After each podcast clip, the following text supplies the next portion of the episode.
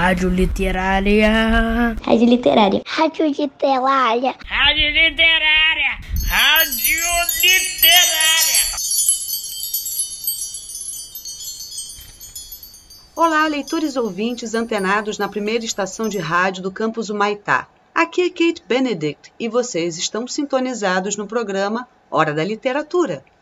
Antes de seguirmos com a nossa leitura, gostaria de mandar um abraço para as famílias dos segundos e terceiros anos e registrar aqui o quanto está sendo bom e importante o nosso contato maior nas reuniões de paz.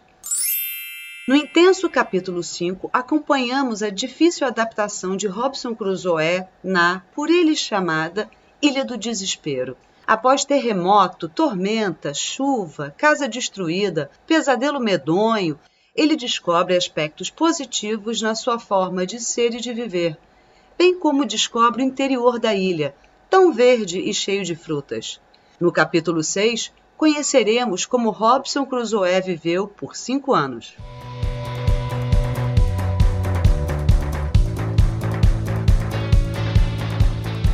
Nos meses de chuva, eu ficava dentro de casa e me divertia ensinando meu jovem papagaio a falar ele havia sido capturado por mim ainda filhote e logo aprendeu a dizer seu nome, Louro, mas demorou alguns anos para pronunciar o meu. Na época da estiagem, meu trabalho anual consistia em colher a cevada e preparar o terreno para a semeadura seguinte, que ocorria pouco antes da estação chuvosa. Todos os anos eu semeava a mesma quantidade, esperando colher o suficiente para me abastecer de pão. Querido ouvinte, você já reparou como a passagem dos anos foi marcada pela sazonalidade? Ou seja, marcada pelas estações do ano?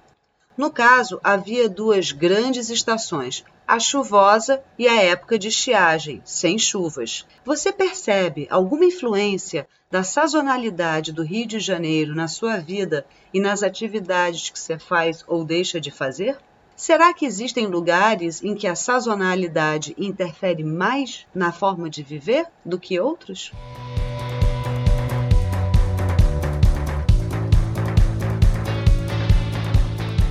Uma de minhas gatas sumiu por uns dias e voltou com três filhotes. Com o tempo, esses animais se reproduziram de tal modo que me infernizaram tanto que tive que expulsá-los. Meu cachorro surpreendeu um jovem cabrito e eu o capturei, são e salvo. O bichinho se revelou amoroso e se apegou muito a mim. Tornou-se um dos meus companheiros e nunca mais me deixou. Além de ensinar seu papagaio a falar, o que divertia Robson durante os meses de chuva, Cruzoé tinha gatos para lidar e curtia a companhia de seu cachorro e de um cabrito. Imaginem como teria sido a vida dele na ilha sem estes animais. Eu mesmo, por exemplo, peguei uma gatinha na pandemia e tem sido muito bom brincar com ela. Alguém mais adquiriu algum animal de estimação neste período que estamos vivendo afastados? Mas, por outro lado, fico pensando como foi para cuidar de cachorros na época que não se devia sair de casa. Como cada um que tem cachorro fez para levá-lo para a rua, para passear.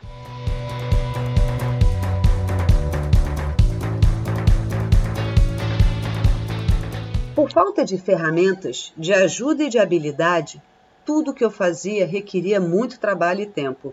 Levei 42 dias preparando uma tábua para fazer uma prateleira. Dois carpinteiros teriam cortado seis em meio dia. Depois de muitas tentativas frustradas, consegui fabricar panelas e pratos de barro. Dediquei-me a fazer grande número de cestos, todos, porém, muito mal acabados. Sem a presença de outro ser humano na ilha, Robson teve que aprender sozinho a fazer os utensílios dos quais precisava, mesmo demorando muito ou sem conseguir fazê-los bem feito. Para mim, fica a lição de que é bom fazer o que é possível, sem desanimar diante de resultados que ainda não correspondem ao que eu gostaria. Então, nesta nova fase de vida, alguém mais aprendeu ou está aprendendo coisas novas? Compartilha com a gente suas novas habilidades. Eu, por exemplo, estou aprendendo a fazer pão. Estou tentando cultivar fermento natural. Ainda não cheguei nem perto do resultado que gostaria. mas continuo tentando e, melhor ainda, me divertindo com as minhas tentativas.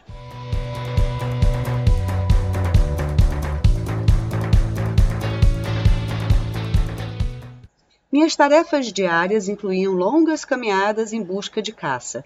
Como queria conhecer a ilha inteira, viajei para o oeste, onde encontrei um lugar bem mais aprazível. Na praia havia numerosas tartarugas e aves, muitas das quais tinham uma carne saborosa. Tudo que eu podia usar era valioso para mim. Eu tinha um punhado de dinheiro, mas infelizmente de nada me servia eu não hesitaria em gastá-lo todo para adquirir algumas sementes de nabo e cenoura, ou ainda para comprar um vidro de tinta de escrever. Assim vivi muito confortavelmente, se bem que do mesmo jeito e no mesmo local durante cinco anos. E você, ouvinte, sintonizado na Rádio Literária, quais têm sido suas tarefas diárias? Como tem vivido esse período de isolamento social? Você percebe semelhanças entre sua vida durante a pandemia e a vida de Robson Crusoe na Ilha Deserta?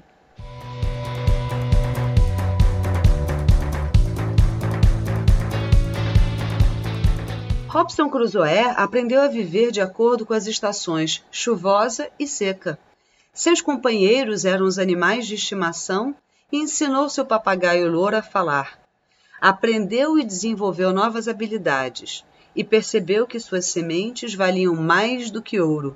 Para você, leitor sintonizado na rádio literária, o que vale mais do que ouro? O que era útil e deixou de ser útil?